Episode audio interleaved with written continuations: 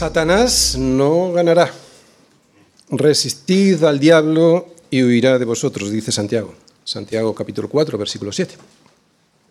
¿Y cómo se puede hacer esto? ¿Cómo se puede resistir al diablo? Pues poniéndonos una armadura, esa armadura de guerra que Dios nos ha dado para poder estar firmes, atentos, vigilantes, para no caer en la defensa de nuestro territorio ese territorio de libertad que Dios nos entregó en Cristo Jesús. Firmes, porque si no vives firme sobre el territorio que Dios te dio, entonces el diablo primero te engañará con el error doctrinal. Te engañará para sacarte de esa tierra que Dios te dio. Y para que no te engañe necesitas el cinto, el cinto de la verdad que es Cristo. El error. Ese es esa es su mejor arma. Si él consigue que creas en la mentira, el resto de las defensas que coloques sobre ese cinturón de esa mentira no te valdrán para la batalla. Segundo, si no lo consigue con el error, intentará clavarte un puñal en el corazón haciéndote creer que no eres salvo, que estás muy lejos de serlo porque tus obras son insuficientes. Y para que eso no ocurra, necesitas colocarte la coraza, la coraza de la justicia, que es la justicia de Cristo mismo protegiéndote. Justicia de Cristo ganada por Él para ti en la cruz del Calvario. Es así como puedes proteger tu corazón. Tercero, si aún así no lo logra, te pondrá piedras, palos o esquirlas por el camino para que te desanimes y no pelees cuando andes por ese camino o para herirte en esos pies y que te quedes en el campamento y no en el campo de batalla. Por eso, y para evitarlo, deberás estar siempre calzado. Pero no calzado con cualquier tipo de calzado, sino con el calzado de la paz que da el Evangelio. Es un calzado que lleva el apresto, la preparación necesaria para poder pasear, por, pasear, andar, luchar por cualquier camino en el que hay dificultades y poder vencerlas. Ya no necesitas pelear contra Dios, ya tienes la paz con Dios. Cuarto, además, tú y toda la Iglesia podemos levantar los escudos de la fe para defendernos contra los ataques de Satanás. ¿Cómo? Pues orando unos por otros y exhortándonos sobre el poder que tiene el Evangelio para salvación a todo aquel que cree. Es el Evangelio el que tiene el poder de la salvación, diciéndole a tu hermano que fue Cristo quien nos salvó y no nosotros a nosotros mismos. Así los dardos de fuego del maligno que nos acusarán por no tener a veces la seguridad en la salvación, porque a veces nos vienen pensamientos pecaminosos o no podemos hacer las cosas bien o no hacemos nada por nuestra salvación, eso es lo que nos dicen esos, esos dardos de fuego, entonces no podrán quemarnos si levantamos ese escudo. Con ese escudo de la fe, estos dardos jamás podrán hacernos el más mínimo daño porque la salvación no se trata de nosotros, solo Cristo salva. Y quinto, también todos en la iglesia necesitamos soldados con el yelmo de la salvación bien colocado. Es un casco que nos procura la certeza de la salvación que tenemos en Cristo Jesús. En ese caso, si lo tenemos bien colocado, aunque el enemigo nos lance dardos contra la mente, ¿no? nos engañe diciendo que vamos a perder la salvación porque no llegamos a la altura del Señor, si tenemos bien colocado este casco, podemos seguir peleando sin riesgo. Recuerda que las batallas más feroces que el diablo pelea contra nosotros, lucha, las lucha en nuestra mente. Por eso es importante tener la cabeza protegida con el yelmo, el yelmo de la salvación. Por lo tanto, hermanos míos, versículos del 10 al 20. Por lo demás, hermanos míos, fortaleceos en el Señor y en el poder de su fuerza. Y esto solo lo puedo hacer, versículo 11, vistiéndome con algo. Vestíos de toda la armadura de Dios para que podáis estar firmes contra las asechanzas del diablo. Porque no tenemos lucha contra sangre y carne, sino contra principados, contra potestades, contra los gobernadores de las tinieblas de este siglo, contra huestes espirituales de maldad en las regiones celestes. Por tanto, tomad toda la armadura de Dios para que podáis resistir en el día malo, y habiendo acabado todo, estar firmes. Estad, pues, firmes, ceñidos vuestros lomos con la verdad, y vestidos con la coraza de justicia, y calzados los pies con el apresto del Evangelio de la paz. Sobre todo, tomad el escudo de la fe, con que podáis apagar todos los dardos de fuego del maligno, y tomad el yelmo de la salvación y la, espada del Espíritu, que es la palabra de Dios. Y la mejor forma, la única forma de que esta armadura se pueda abrochar del todo bien es, versículo 18, orando en todo tiempo con toda oración y súplica en el Espíritu, y velando en ello con toda perseverancia y súplica por todos los santos. Y por mí, dice Pablo, a fin de que al abrir, mi boca me sea dada palabra para dar a conocer con denuedo el misterio del Evangelio, por el cual soy embajador en cadenas, que con denuedo hable de él como debo hablar. La armadura de Dios. Hoy veremos la espada, y la oración, Efesios 6, versículos del 17 al 20. Llegamos a la sexta y última prenda de la armadura que el soldado de Jesucristo debe vestir, la espada del Espíritu. Un soldado sin espada hace el ridículo, por lo menos así se vería un soldado romano. De la misma manera, un soldado de Jesucristo sin el conocimiento de la palabra de Dios y la destreza en su uso es visto por Satanás como si se vistiese con un traje de soldado romano, sí, pero de carnaval. Le da risa, le da risa. Ver que vistes una coraza de plástico y una espada de cartón no es muy digno de un soldado, de verdad.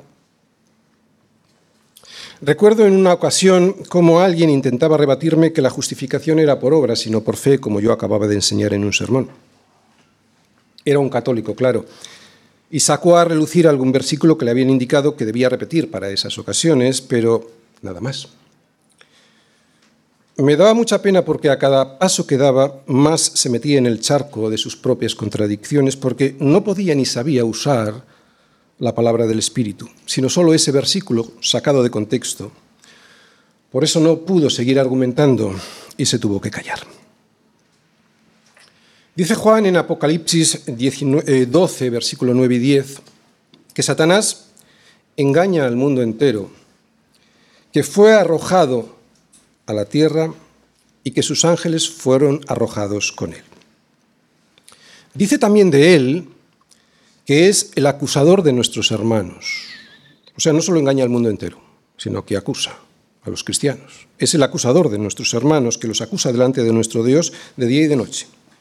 Pero justo después dice de ti y de mí, o sea, de nuestros hermanos, de sus hermanos, que ellos le han vencido, los hermanos, le han vencido por medio de la sangre del cordero y de la palabra del testimonio de ellos.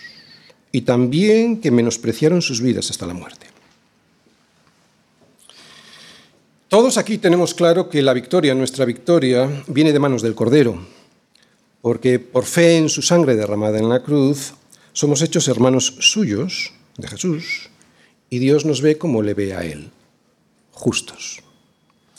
Pero acabamos de escuchar a Juan en Apocalipsis, que también vencieron por medio de la palabra de su testimonio y del testimonio y algo más, que menospreciaron su vida hasta la muerte. Bien, lo sabemos, pero la base sobre la cual obtenemos la victoria frente a Satanás es, sin duda ninguna, la sangre derramada del Cordero. La sangre derramada del Cordero.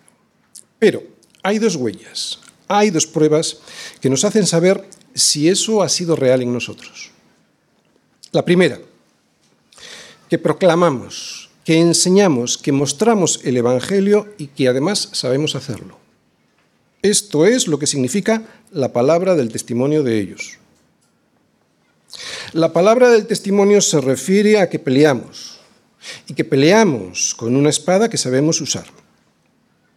Lo que nosotros decimos, nuestro testimonio, armoniza perfectamente con la palabra de Dios. De hecho, nuestro testimonio debiera ser siempre la palabra de Dios.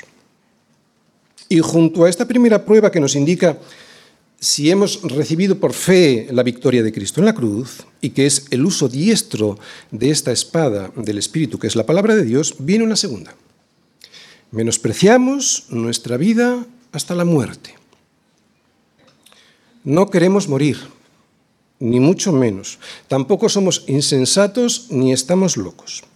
Lo que esto quiere decir es que sabemos cuál es el precio que podríamos llegar a pagar por ser fieles a la palabra con la que nos defendemos. Eso es lo que significa. La palabra de Dios es un arma poderosa en manos de un cristiano, porque con ella derrota a todos sus enemigos, ya sea el diablo o ya sean nuestras pasiones. Y un buen soldado de Jesucristo menosprecia su vida aquí antes que dejarse doblegar por el enemigo y sus mentiras. Así pues, valientes del Señor, versículos del 14 al 20, estad pues firmes, ceñidos vuestros lomos con la verdad y vestidos con la coraza de justicia, y calzados los pies con el apresto del Evangelio de la paz. Sobre todo, tomad el escudo de la fe con que podáis apagar todos los dardos de fuego del maligno y tomad el yelmo de la salvación. Y tomad también, como veremos hoy, la espada del Espíritu, que es la palabra de Dios. Orando en todo tiempo, con toda oración y súplica en el Espíritu, y velando en ello con toda perseverancia y súplica por todos los santos. Y por mí, a fin de que al abrir mi boca me sea dada palabra para dar a conocer con denuedo el misterio del Evangelio, por el cual soy embajador en cadenas, que con denuedo hable de él como debo hablar. Muy bien, y la predicación de hoy tiene el siguiente esquema. Primera parte, la espada del Espíritu, versículo 17, la segunda parte de ese versículo, y segunda parte de la predicación, cómo vestir toda esta armadura que hemos estado viendo, versículos del 18 hasta el 20. Primera parte, la espada del Espíritu. Dice así el versículo 17, y tomad el yelmo de la salvación, y lo que vamos a ver hoy, y la espada del Espíritu, que es la palabra de Dios. ¿Qué es una espada? Bueno, como ya hemos dicho, eh, llegamos a la sexta y última prenda de la armadura que el soldado de Jesucristo debe vestir, la espada del Espíritu. Explicar qué es una espada y cómo se maneja no es algo muy difícil de hacer. ¿Qué es una espada? Hasta los niños más pequeños lo saben y cómo se maneja también así que no gastaremos mucho tiempo en eso.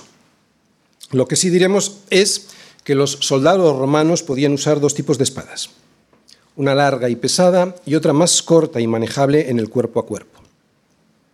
Es esta segunda de la que Pablo habla. La palabra en griego que Pablo usa aquí para explicar esta pieza de la armadura es la de una espada pequeña. Bien. La espada se utiliza para defenderse, pero también para atacar. Esta es la diferencia que tiene esta parte de la armadura con respecto al resto de las partes. Con ella nos defendemos y con ella atacamos si es preciso. Por lo tanto, la espada, que dice Pablo, es la palabra de Dios, es un arma en nuestras manos. Es el arma con la que nos defendemos para no ser derribados cuando el enemigo nos ataca y es el arma con la que atacamos cuando es necesario hacerlo. ¿De acuerdo? Pero, ¿por qué dice Pablo de esta palabra que es la palabra del Espíritu? ¿Qué significa que la palabra es del Espíritu? Muy bien, quiero que prestéis atención, ¿vale? Porque a estas horas igual estamos un poco así cansaditos, pero prestar atención porque la palabra es viva y eficaz, más cortante que toda espada de dos filos. ¿eh? Así que esperemos que eso haga hoy en nuestro corazón. Pablo nos dice que la palabra de Dios es la palabra del Espíritu. Y yo lo que veo es, aquí es que tiene un triple significado, o en un triple sentido. Fijaros, primero porque la palabra fue inspirada por el Espíritu Santo, ¿de acuerdo? Porque nunca la profecía fue traída por voluntad humana, sino que los santos hombres de Dios hablaron siendo inspirados por el Espíritu Santo. ¿De acuerdo? Primero es porque la palabra fue inspirada por el Espíritu Santo. Segundo, el Espíritu Santo es quien estimula el corazón para que crea la palabra de Dios es el Espíritu Santo. Pablo en Hechos nos habla de una mujer llamada Lidia, vendedora de púrpura en la ciudad de Tiatira, que adoraba a Dios y que estaba oyendo. Y el Señor abrió el corazón de ella. Y el Señor abrió el corazón de ella. Y el Señor abrió el corazón de ella para que estuviese atenta a lo que Pablo decía. No dice el Espíritu Santo, dice el Señor, pero es evidente que es el Espíritu del Señor, entre otros motivos porque estamos en Hechos 16 y allí el Señor ya no estaba en la tierra, estaba a la diestra del Padre. Y tercero, porque es el Espíritu Santo quien la usa. O sea, fue inspirada por el Espíritu Santo, la palabra, también es el quien estimula el corazón para que crea la palabra, y tercero, porque el Espíritu Santo es quien la usa. Fijaros, aunque alguien quisiera usar la palabra de Dios y aun teniendo la mejor de sus intenciones, si esta persona no es usada por el Espíritu Santo para que sea Él, el Espíritu Santo, quien convenza al mundo de pecado, justicia y juicio, entonces de nada le valdría porque solo es el Espíritu Santo quien puede convencer. Esa es una de sus misiones en la tierra, convencer al mundo de que tiene y de que vive en pecado porque no creen en Cristo. Convencer al mundo de justicia, que es Cristo, porque fue Él a quien levantó Dios de los muertos, por ser justo. Y convencer al mundo de juicio, el juicio que tendrán si no aceptan que tienen pecado y de que Cristo es su única justicia para superar ese pecado. La espada esgrimida así, con el poder del Espíritu Santo, es viva y eficaz y más cortante que toda espada de dos filos, y penetra hasta partir el alma y el espíritu, las coyunturas y los tuétanos, y discierne los pensamientos y las intenciones del corazón. En definitiva, Dios es el autor de esta palabra a través del Espíritu Santo. El Espíritu Santo es el único y verdadero intérprete de esta palabra y solo el Espíritu Santo puede hacer que esta palabra actúe en el alma. Y entendiendo qué significa esto de usar la palabra y que esta palabra es del Espíritu, ahora podemos preguntarnos, ¿y cómo se usa la espada? ¿Cómo usar esta espada? Bueno, pues yo creo que nada mejor que ver a Jesús usándola en las tentaciones del desierto, ¿vale? Vamos todos pues a Mateo 4, versículos del 1 al 11. Dice así, entonces Jesús fue llevado por el Espíritu al desierto para ser tentado por el diablo. Y después de haber ayunado cuarenta días y cuarenta noches, tuvo hambre. Y vino a él el tentador y le dijo, si eres hijo de Dios, di que estas piedras se conviertan en pan. Él respondió y dijo, escrito está. No solo de pan vivirá el hombre, sino de toda palabra que sale de la boca de Dios. Entonces el diablo, al ver que usaba la palabra, entonces el diablo le llevó a la santa ciudad y le puso sobre el pináculo del templo y le dijo, si eres hijo de Dios, échate abajo porque, y aquí está usando la palabra torcidamente, escrito está. Y menciona dos salmos, el 91, perdón, en dos partes de un salmo del 91. Escrito está, a sus ángeles mandará acerca de ti y en sus manos te sostendrán para que no tropieces con tu pie en piedra. Jesús le dijo, escrito está, escrito está también, no tentarás al Señor tu Dios. Otra vez le llevó el diablo a un monte muy alto y le mostró todos los reinos del mundo y la gloria de ellos. Y le dijo, todo esto te daré si postrado me adorares. Entonces Jesús le dijo, vete Satanás, porque, y esto es la tercera vez que lo dice, ¿verdad? Escrito está, al Señor tu Dios adorarás y a Él solo servirás. Y a Él solo servirás. Y a Él solo servirás. Entonces el diablo le dejó y aquí vinieron ángeles y le servían y le servían. Escrito está. Escrito está y así hasta tres veces. Así que así se usa la palabra Dios como una espada para rebatir la tentación, la mentira, la culpa y las acusaciones de Satanás. Pero ¿cómo podremos responder si no conocemos las escrituras? ¿Cómo podremos decir no a la tentación sin justificarnos si no sabemos lo que está escrito? Porque es muy fácil justificarnos ante cualquier tentación, ¿no? Imagínate que viene la tentación a tu mente de la infidelidad en el matrimonio o la de robar en el trabajo. Todos podríamos decirnos pues, que Dios entiende nuestra situación, ¿no? Mi mujer no me atiende o gano muy poco en este trabajo y así justificarnos para decirnos, haz esto o quédate con esto. ¿Cómo podremos decir no a estos engaños si no sabemos lo que está escrito? La palabra de Dios no solo es lámpara a mis pies y lumbrera a mi camino, que también, sino una espada. Una espada con la que luchar en la batalla y destrozar así todas las mentiras con las que el diablo y la corriente de este mundo nos intentan derribar.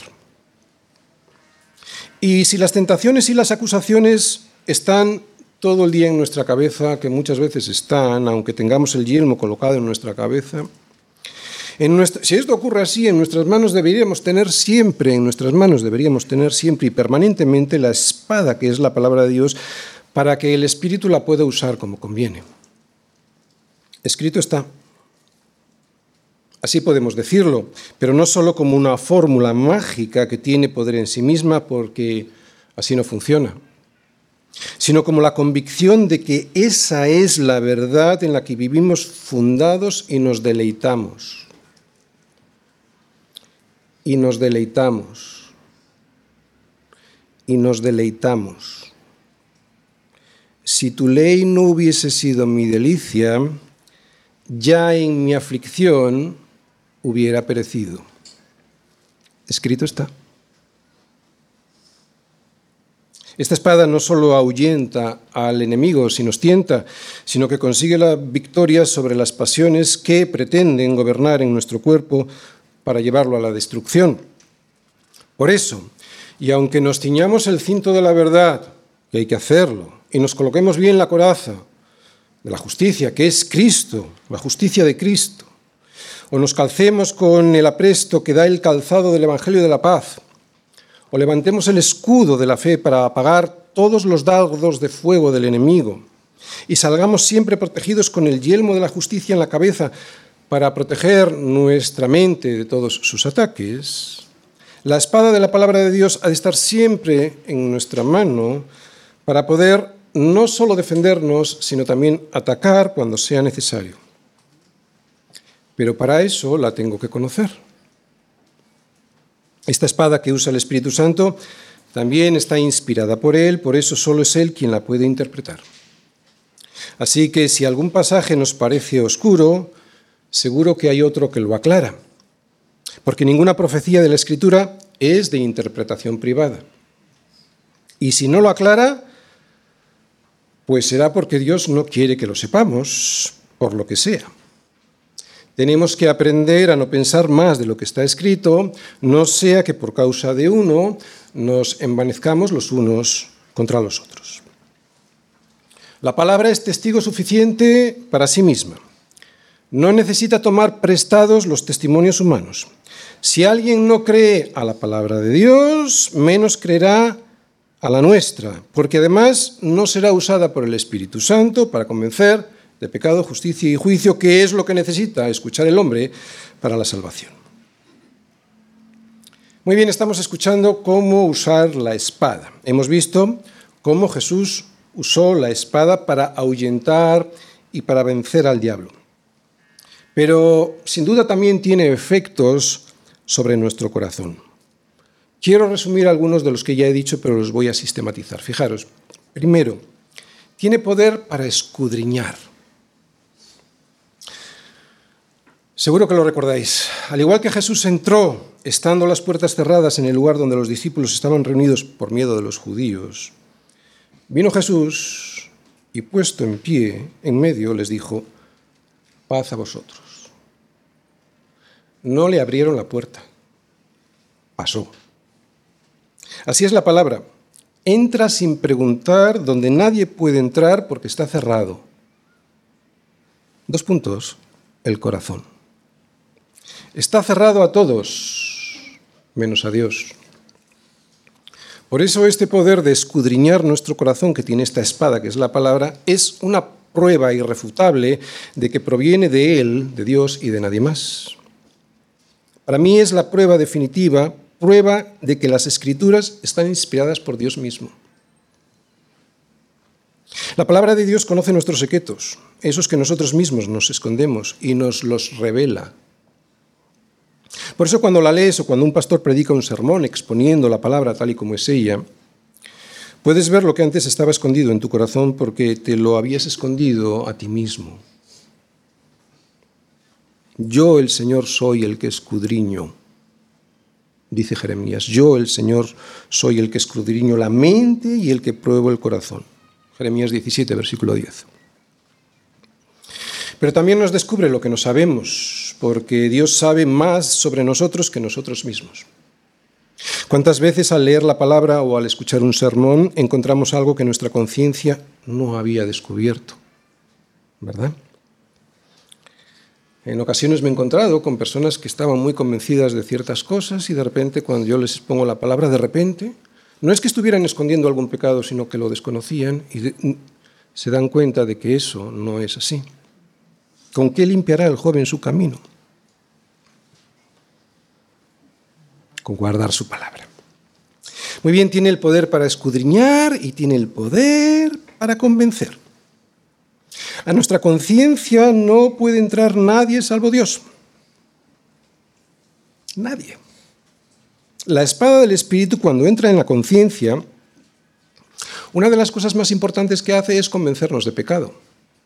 Y si convence de pecado a la conciencia, que es la torre más inexpugnable que tenemos en nuestro corazón, es porque la palabra es más fuerte que nosotros. Otro argumento de su inspiración divina. Por eso esta palabra pudo convencer a Félix, al gobernador Félix, cuando Pablo le predicó. Es cierto que luego se olvidó, pero al disertar Pablo acerca de la justicia, del dominio propio y del juicio venidero, de la justicia, del dominio propio, o sea, el pecado, tenemos dominio propio, pecado, y del juicio venidero, Félix se espantó. Luego le dijo, ahora vete y cuando tenga oportunidad te llamaré, pero la espada llegó hasta su conciencia y se espantó. Félix tenía que juzgar a Pablo, pero al escuchar sobre el pecado, la justicia y el juicio, juicio que él tendría que someterse ante Dios, resulta que se espantó. Es cierto que no hizo caso de su propio espanto, pero la labor de la espada de convencer se cumplió. Así que lo que estamos viendo es que la espada del Espíritu tiene el poder de escudriñar y el poder de convencer y tiene el poder de consolar. El consuelo solo viene por el perdón y solo puede consolar aquel que puede perdonar, nadie más. Por eso, y como los pecados solo los puede perdonar Dios, el verdadero consuelo solo puede venir al alma si le llega el perdón de Dios. He conocido, conozco y seguramente que conoceré, pero personas muy cercanas, insensatas, que están afligidas a causa de su rebelión y de sus maldades. Solo el consuelo podrá venir del perdón de Dios que viene en la palabra. Fueron afligidos los insensatos a causa del camino de su rebelión y a causa de sus maldades. Pero, y esto es lo que cambia todo, ¿no? Los peros de Dios. Pero clamaron al Señor en su angustia y envió su palabra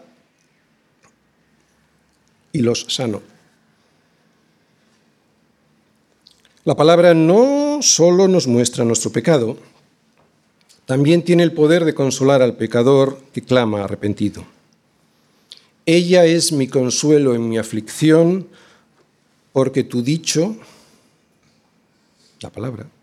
Tu dicho me ha vivificado, dice el Salmo 119, versículo 50.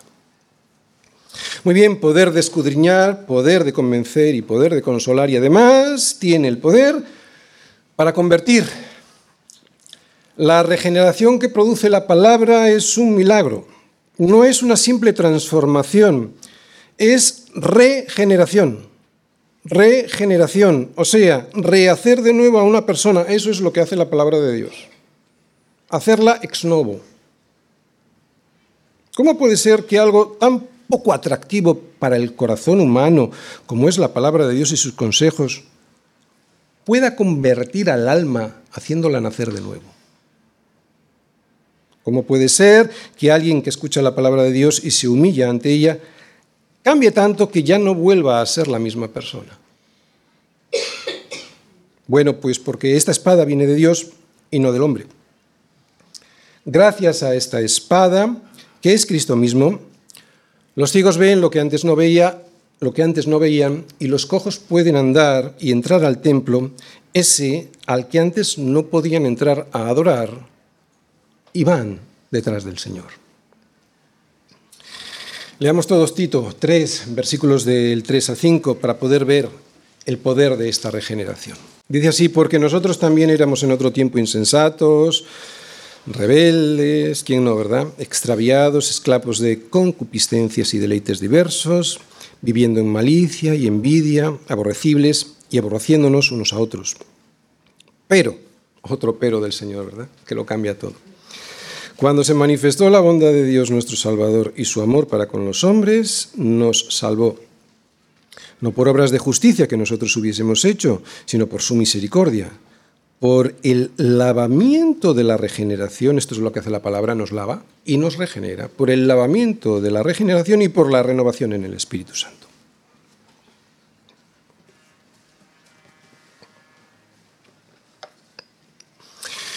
Dios nos ha dado una espada con la que poder defendernos de nuestros enemigos. ¿no?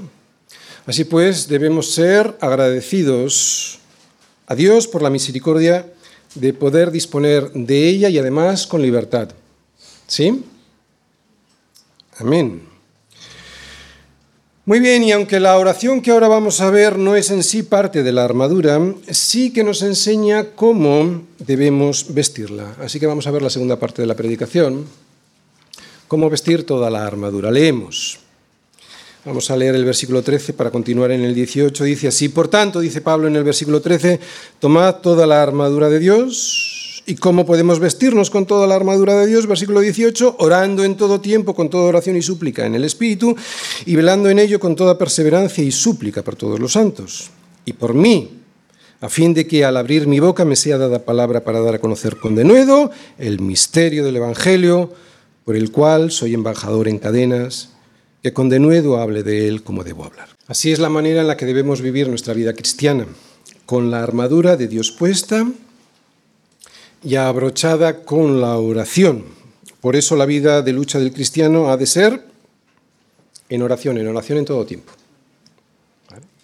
En todo tiempo. Bien, no debemos pensar en la oración como un momento determinado del día del cual apartamos unos minutos y nos dirigimos al Señor. Sí, es eso, pero también es mucho más que eso. Es orando en todo tiempo. Pero, pastor, ¿cómo puedo orar en todo tiempo? Bueno, la vida cristiana es un estilo de vida en el que estamos en comunión permanente con Dios. Por eso podemos estar orando en todo tiempo. En casa, en el trabajo, en el colegio o en la universidad. Si algo se distingue en la vida de un cristiano es que vive su vida de manera continua en presencia de Dios. no solo en la iglesia y luego hace lo que le da la gana porque piensa que Dios no le ve, no, vive su vida en continua presencia delante del Señor. Esta vida vivida así hace que podamos estar siempre en comunión y en compañerismo con Dios y por lo tanto en oración permanente. Esto no significa olvidarse de los momentos eh, a los que le dedicamos un tiempo específico de oración, ¿no? En nuestra casa, ni tampoco a esos momentos, a esas reuniones de oración con los demás hermanos de la iglesia, no. Pero lo cierto es que si tú y yo tenemos una buena comunión con Dios, una buena comunicación con Dios, lo que estamos haciendo es estar en continua oración con Él. Eso es algo natural en el creyente. Bueno, debiera ser natural. Si esto no es así, malo. Cualquier cosa que te ocurre en la vida, la comentas y la consultas con tu Señor. ¿no? no solo tienes un tiempo determinado de oración y el resto del tiempo te olvidas de tu relación con el Señor, no sino que un verdadero hijo de Dios está orando en todo tiempo. Y además lo hace en el Espíritu. ¿Qué significa orar en el Espíritu?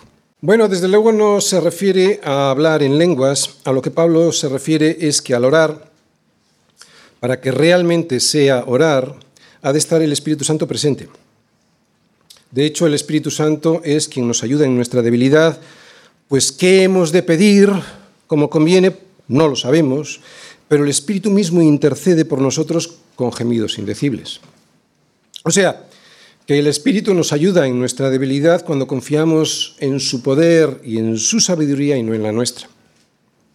Además, Si estar llenos del Espíritu Santo es estar llenos de la palabra de Dios, entonces orar en el Espíritu lo que significa es que debemos dejar que sea esa palabra de Dios la que nos dirija y domine y no nosotros y nuestro torcido y egoísta corazón.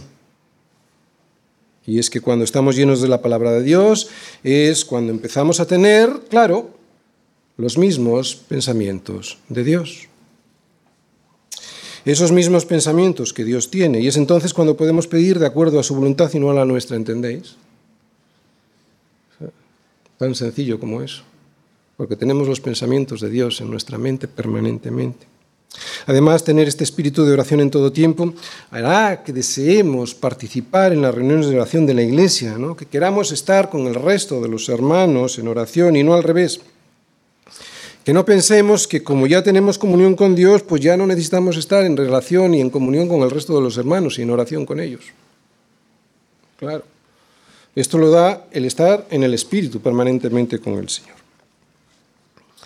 La Biblia no dice cuál es el mejor lugar para orar, tampoco el mejor momento para hacerlo. Lo que la Biblia nos dice es que lo hagamos en todo tiempo y en el Espíritu. ¿De acuerdo?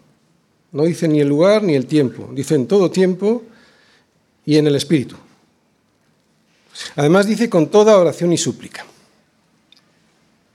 Con toda oración y súplica. A lo que se refiere con esto es que cuando en nuestra batalla diaria estamos usando la armadura de Dios, pues normalmente estamos en el trabajo, en la clase o en la calle, y no en un lugar cerrado, en nuestro cuarto, donde nos podemos poner a orar o en las reuniones de la iglesia. Nos suele pillar fuera. Es entonces cuando podemos orar con todo tipo de oración y súplica. O sea, todo tipo de oración y súplica puede ser un momento de adoración ante la misericordia de Dios en tu vida, porque algo ves en ese momento que te da el impulso de adorar a Dios o un momento de confesión, ¿no? ante la revelación de un pecado que estabas cometiendo en el trabajo. O un momento en el que te acuerdas de pedir por tu pastor y oras por él para que tenga tiempo y paz para preparar el sermón que te va a alimentar esa semana. O un momento de intercesión por algún hermano que te ha pedido que ores por algo concreto.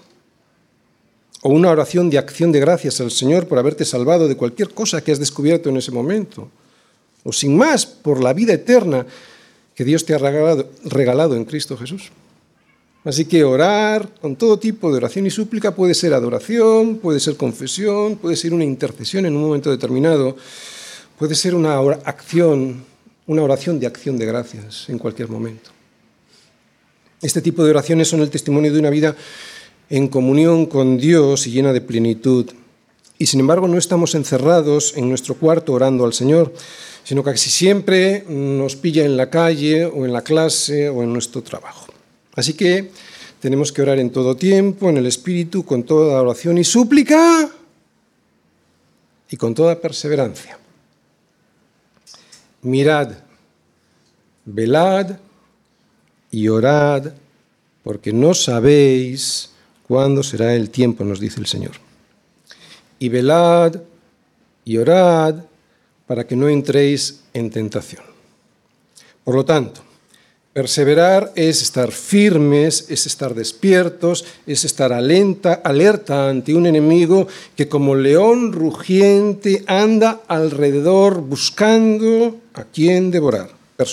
perseverar es mirad, velad, orad. Hay que recordar que vivimos en un territorio, la libertad y la verdad, la libertad y la verdad, regaladas por Cristo Jesús, territorio sobre el cual construimos nuestro hogar, que nos ha sido entregado por el Señor para que lo cuidemos, pero que sin embargo el enemigo anda buscando cómo conquistar de nuevo, cómo recuperar. De ahí la necesidad de estar siempre con la espada en la mano. Por eso, perseverar en la oración significa no dejar de orar por algo que vemos que Dios nos lo hasta que Dios nos lo entrega, ¿no? No dejar de orar hasta que Dios nos lo entrega. Y me puedes decir, y con razón, puede que Dios no nos lo dé, Pero si creemos en el Espíritu que esa petición es del Señor, lo que Él quiere es que no dejes olvidado tu pedido al primer intento. Y sé de lo que hablo porque esto a mí me ocurre mucho. Dios quiere verte resuelto, determinado a pedir aquello que crees que está en su voluntad hasta que lo veas solucionado. O, y esto lo quiero resaltar, ya veas que no era su deseo para ti. Que se puede dar, de hecho, es lo que más se da. Además, el tiempo de espera en una petición hace que podamos estar más en comunión con el Señor, de manera que podemos llegar a discernir si realmente ese era o no su deseo para nosotros. Debemos pues estar orando en todo tiempo, en el Espíritu, con toda oración y súplica, con toda perseverancia y por todos los santos. Lo que esto significa es que los efesios debían orar no solo por ellos y su congregación, sino por todos los miembros de todas las iglesias que ellos conocían. Es normal que oremos por nuestros hermanos, especialmente por los de nuestra iglesia local. Ellos son los soldados que caminan junto a mí en la batalla. Por eso no solo debo orar por mí, debo orar por ellos porque son los soldados que me acompañan. Si ellos caen, yo tendré muchas posibilidades de caer también. Claro. Tengo que levantar mi escudo de la fe junto a todos ellos para poder apagar todos los dardos de fuego del maligno. Estamos en una guerra, todos. Por eso Pablo dice, y también por mí y también por mí. Pablo sabía de la importancia de la oración y por eso les pide que también se acuerden de él. Pide para que pueda ser liberado de la prisión.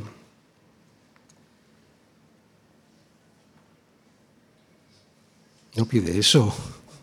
Nadie reacciona, estáis dormidos. No, no pide eso. Así que además de los principios generales sobre la oración que acabamos de ver, ¿no? debemos orar en todo tiempo, debemos orar en el Espíritu con toda oración y súplica, con toda perseverancia y por todos los santos. Pablo ahora nos enseña a enfocar mejor nuestras oraciones. Pide para que le sea dada palabra y para que le sea dado de nuevo. No pide por ser liberado de la prisión. Yo sé que tenéis mucha confianza en mí, pero no tanta, ¿eh? Bueno, ¿sería equivocado que Pablo pidiese por liberación de la prisión? No, claro que no. Pero su preocupación principal no era esa. Su preocupación principal era que el Evangelio fuese predicado. Y no solo eso, sino además predicado con denuedo. Predicado con denuedo en donde estaba él en ese momento. Esa era su preocupación principal. Por eso no pide a los efesios para ser liberado de la prisión desde donde les está escribiendo, pide otras cosas. Pide dos cosas que, aunque son necesarias para cualquier cristiano, son fundamentales para un pastor o para un evangelista. Para que le sea dada palabra y para que le sea dado de nuevo. Para que le sea dada palabra. Pide que mientras él está en la prisión pueda predicar el Evangelio a los que allí puedan visitarle y segundo, para que le sea dado de nuevo. O sea, pide hablar con valentía, pide hablar con libertad en el habla. Eso es de nuevo, libertad en el agua. Pide para que no hubiese un mal testimonio en su vida, de manera que el Evangelio no tuviera dificultades de extenderse. Esto es tener de nuevo. No es labia. No, no es eso. Es tener libertad en el habla. O sea, tener tal testimonio que uno no se calle lo que no se debe callar porque le avergüenza su propia vida. Todo esto nos muestra un hombre que no estaba preocupado por sus problemas, ¿no? Un hombre que dentro de su guerra espiritual se pone una armadura, la armadura de Dios en la que no vemos que pide por la liberación de la prisión, o por la liberación de deudas o por la liberación de una enfermedad, como muchos hoy están centrados y obsesionados en pedir. No, lo que vemos es una lucha espiritual muy diferente a la que se ve en algunas iglesias por ahí, en las que siempre piden por lo mismo, torciendo las escrituras. Aquí vemos una lucha en la que nos tenemos que poner la armadura de Dios para defender la tierra de paz, libertad y verdad que Dios nos ha regalado en Cristo Jesús y que Satanás nos quiere quitar. Lo que vemos es una lucha en la oración. La oración es fundamental, sí, pero no para pedir por liberación de deudas económicas en las que me metí por mi necedad, sino para pedir gracia. No digo que no pidamos por ciertas cosas, ¿de acuerdo? Pero ¿cuál es lo principal? Lo digo porque en muchos sitios te enseñan a pedir solo por ti, o sea, centrados en ti y no en el Evangelio, que es Cristo Jesús. ¿Qué es lo que pedía Pablo? Pedía por gracia. Por gracia y así poder ser un verdadero creyente en donde me toque en ese momento, aunque ese momento me toque estar en una prisión. Oren por mí, dice Pablo. Oren por mí, debemos decir nosotros. Claro. Es una lección de humildad también para todos nosotros. Oren por mí, iglesia, para que pueda ser un creyente de verdad allí donde me toca estar. En mi trabajo, en mi familia, entre mis amigos, en el púlpito, en la cárcel. Oren por mí, dice Pablo. Oren por mí, debemos decir nosotros, para que pueda hablar no solo con palabras bíblicamente correctas, sino que las que hable sean del Espíritu Santo y así penetren en el corazón de los hombres hasta partir el alma y el espíritu, las coyunturas y los tuétanos. Palabras que disciernan los pensamientos y las intenciones de sus corazones para que el Evangelio se extienda allí, en esos pensamientos y en esos corazones, y les dé la libertad que cree que tienen, pero que no tienen. Al predicador del siglo XIX que todos conocemos, Spurgeon, le preguntaron una vez cuál era el secreto de su ministerio. Su respuesta fue, mi congregación ora por mí. Termino. La palabra es nuestra espada, porque Él dijo, Él dijo, Él dijo, no te desampararé ni te dejaré. Él dijo, es ahí donde tenemos la fuente de toda nuestra sabiduría y de todo nuestro consuelo. Esa es tu espada. Como está escrito, Él dijo. Todo el mundo está dispuesto a tolerar un cristianismo en el que estamos como de vacaciones, pero no un cristianismo de lucha y de guerra contra Satanás. Y sin embargo estamos en una guerra, una guerra espiritual en la que el enemigo se centra especialmente en conquistar nuestra mente, para luego agarrar nuestro corazón. Por eso la mejor arma de nuestro enemigo es la mentira, el error doctrinal. Si consigue que centres tu lucha en cuestiones como liberación económica, éxito material, bienestar físico o progreso social, ya te tiene neutralizado porque ahí no está la lucha. Ahí no está la lucha. Si el diablo te tiene que llevar rico y sano al infierno, lo hará. Si el diablo te tiene que llevar, llevar rico y sano al infierno, lo hará. De hecho, el infierno está lleno de esas personas, que no te quepa la menor duda, lo hará. Está lleno de esas personas, personas que eran ricas y que estaban llenas de salud. Así que cuidado. Cuidado con el diablo y sus mentiras.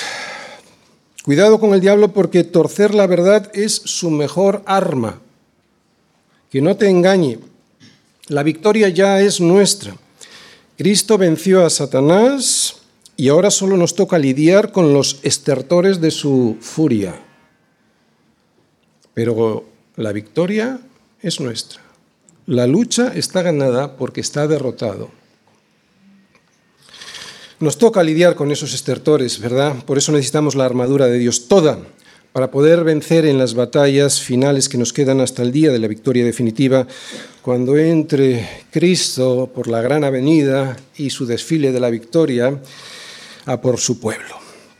Una armadura que hemos de ponernos en oración, en oración en todo tiempo, en el Espíritu, meditando con toda oración y súplica, con toda perseverancia y no olvidándonos del resto de los santos, preocupándonos por pedir por palabra y por denuedo para la extensión del Evangelio, más que para ser liberados de las cosas materiales que nos oprimen, como era la cárcel en Pablo.